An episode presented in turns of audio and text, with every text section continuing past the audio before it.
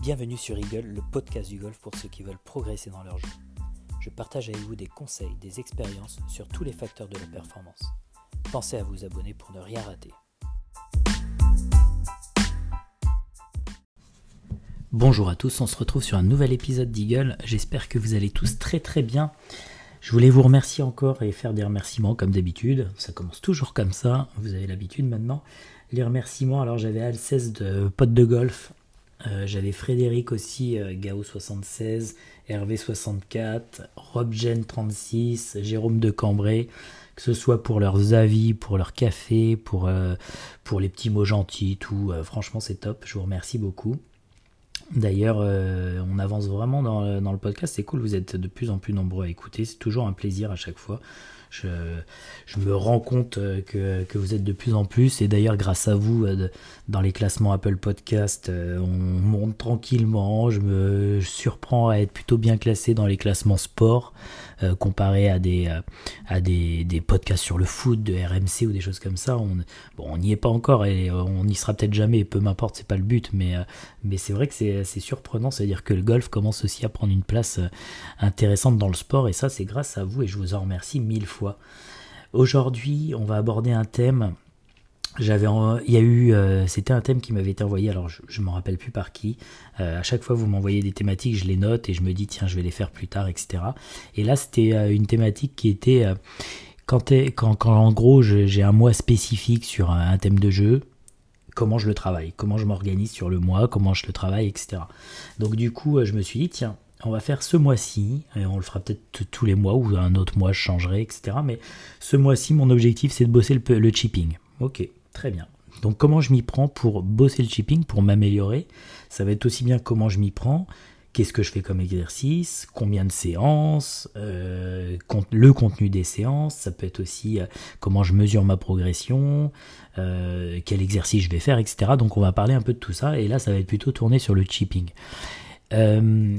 avant toute chose, comment vous organisez ce mois le mois spécifique Alors, quand je dis mois spécifique, euh, si ça se trouve, c'est une période spécifique, ça peut être pendant. Euh, alors, une semaine, je pense que c'est trop, trop court, mais ça peut être deux, trois semaines, ça peut être aussi plus long, ça peut être deux, trois mois, ça peut être un travail hivernal, ça peut être plein de choses, mais disons, on est sur un mois spécifique chipping. Ce qu'il faut quand même se mettre en tête, c'est qu'il ne faut pas non plus délaisser les autres secteurs de jeu. On avait eu l'exemple euh, d'un joueur, un grand joueur, euh, Luc Donald, qui avait essayé de gagner de la distance et qui avait laissé mis un peu de côté son, jeu en dessous de 100 mètres, là où il était incroyablement bon, et ça l'avait quand même euh, fait descendre pas mal dans les classements. Donc, surtout, la première chose, ne délaissez pas les autres secteurs de jeu. C'est pas parce que vous en travaillez un plus spécifique qu'il va pas falloir travailler les autres quand même et les entraîner, malgré tout. Votre objectif, bien évidemment, c'est d'améliorer un secteur de jeu. Donc il faut bien définir quel secteur de jeu. Là, on parle du chipping, mais, euh, c'est votre objectif principal de ce mois-ci. Pour quand même être sûr, alors là on parle du chipping, mais pour être sûr que vous ne trompez pas dans le secteur de jeu, ça vaut le coup quand même d'avoir des analyses bien claires par rapport à vos statistiques, par rapport à ce que vous, vous avez pu noter. Euh, normalement, vous savez quel secteur prioritaire est à travailler et donc du coup ça devrait définir votre mois spécifique. Mais comme je vous dis, l'exemple est plutôt sur le chipping.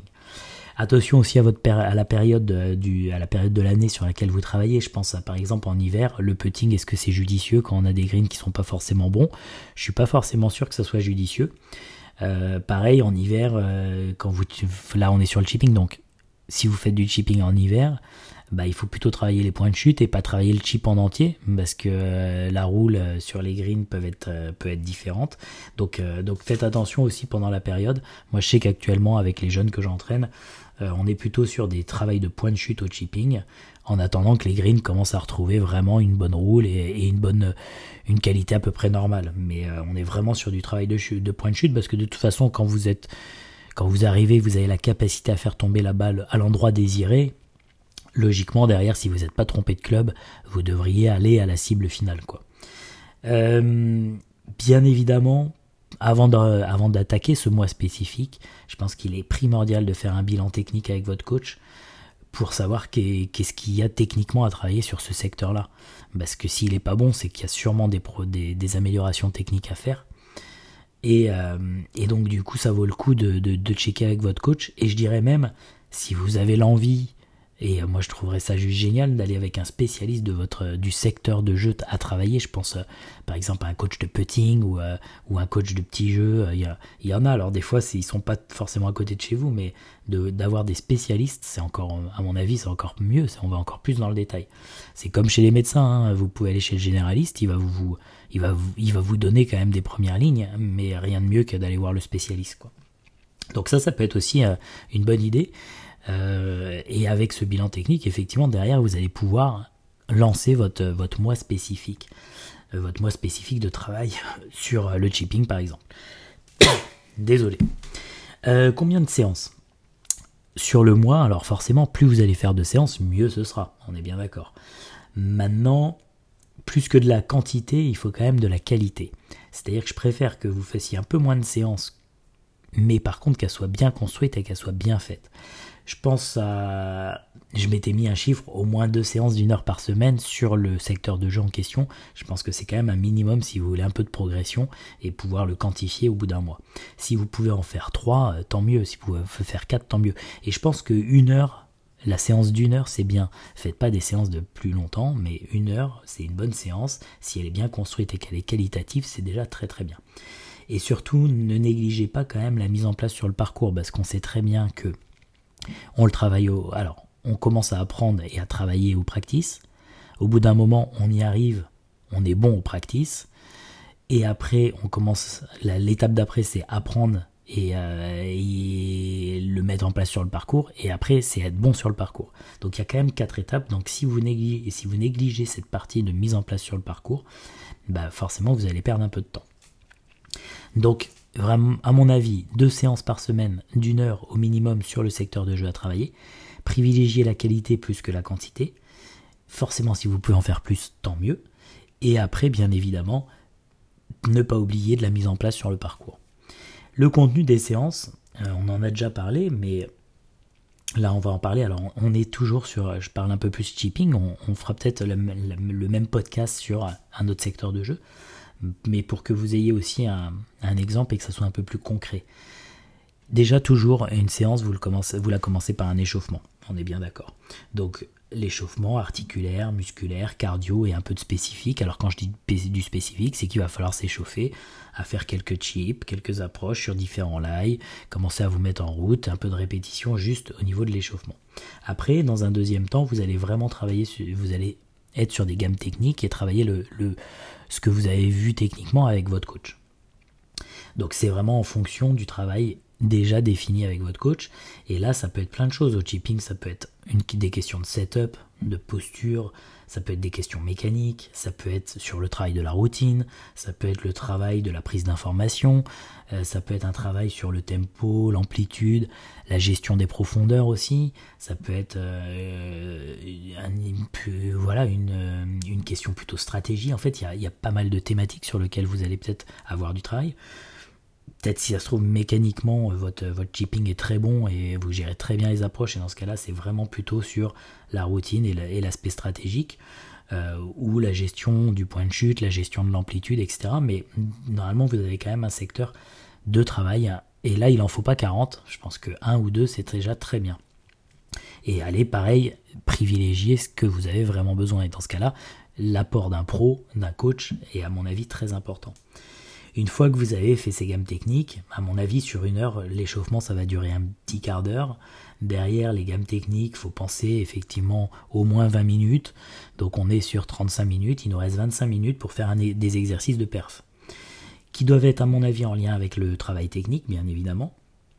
Ou des fois un peu plus global. Ça peut être des ça peut être des exercices de performance sur le point de chute, définir un point de chute et avoir cette capacité à faire tomber la balle sur le point de chute, mais ça peut être aussi des exercices de performance sur le chip en entier, c'est-à-dire point de chute plus roule, et voir où il finit bien évidemment. Euh, sachant que, comme je vous disais, en période hivernale, on est plutôt sur des travails de point de chute pour pas avoir cette gestion de roule et être perturbé par des choix de club qui peuvent être différents d'hiver en été.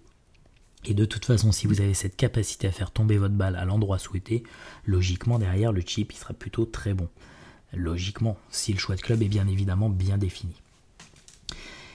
Pour aller un peu plus dans le détail des exercices de performance, je vais vous donner quelques exemples d'exercices de, perf que vous pouvez faire par exemple sur le chipping. Si vous travaillez le point de chute, il y en a un que j'aime bien, c'est que vous allez utiliser une baguette, un stick, une baguette d'alignement, et vous allez la positionner au point de chute.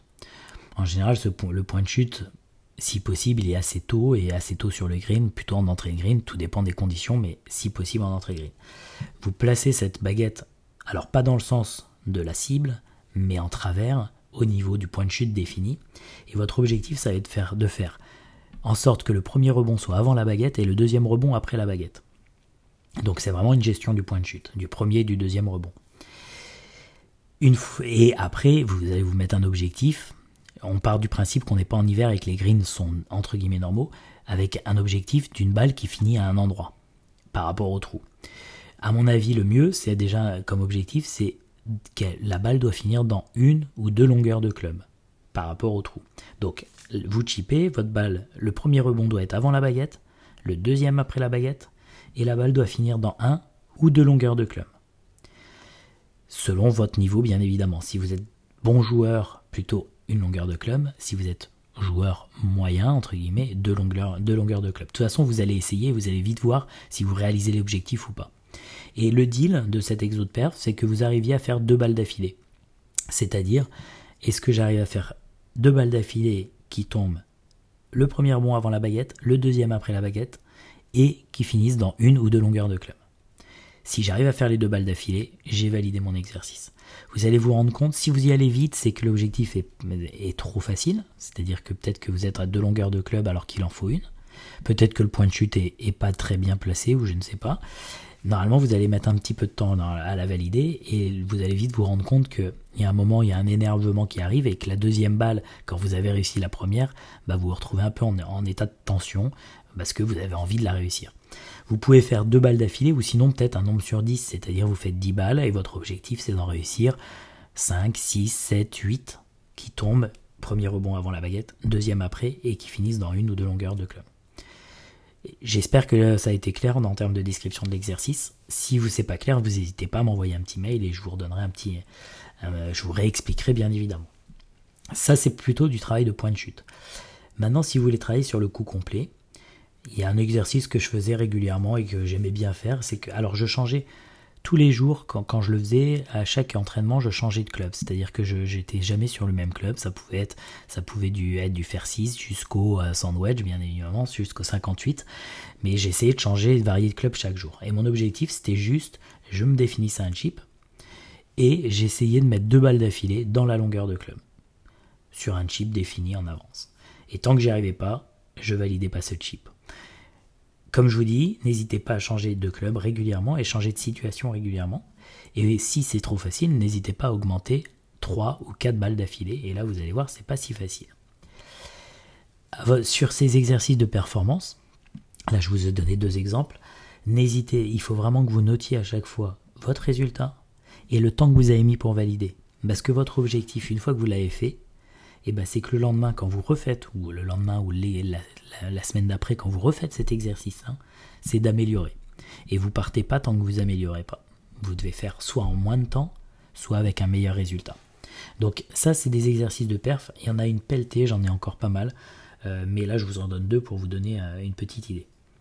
Bien évidemment, après, je vous ai dit, alors, ces exercices de perf, ils vont vous aider à arriver, entre guillemets, à vous retrouver dans un état mental de parcours, donc ça va vous aider pour après, mais vous pouvez très bien aussi, sur le parcours, mettre des parcours à thématique chipping qui vont vous permettre de continuer à travailler effectivement ce secteur de jeu au courant du mois. Ça veut dire que c'est pas parce que les séances d'entraînement, c'est pas forcément que sur le practice ou sur les zones d'entraînement, c'est aussi sur le parcours.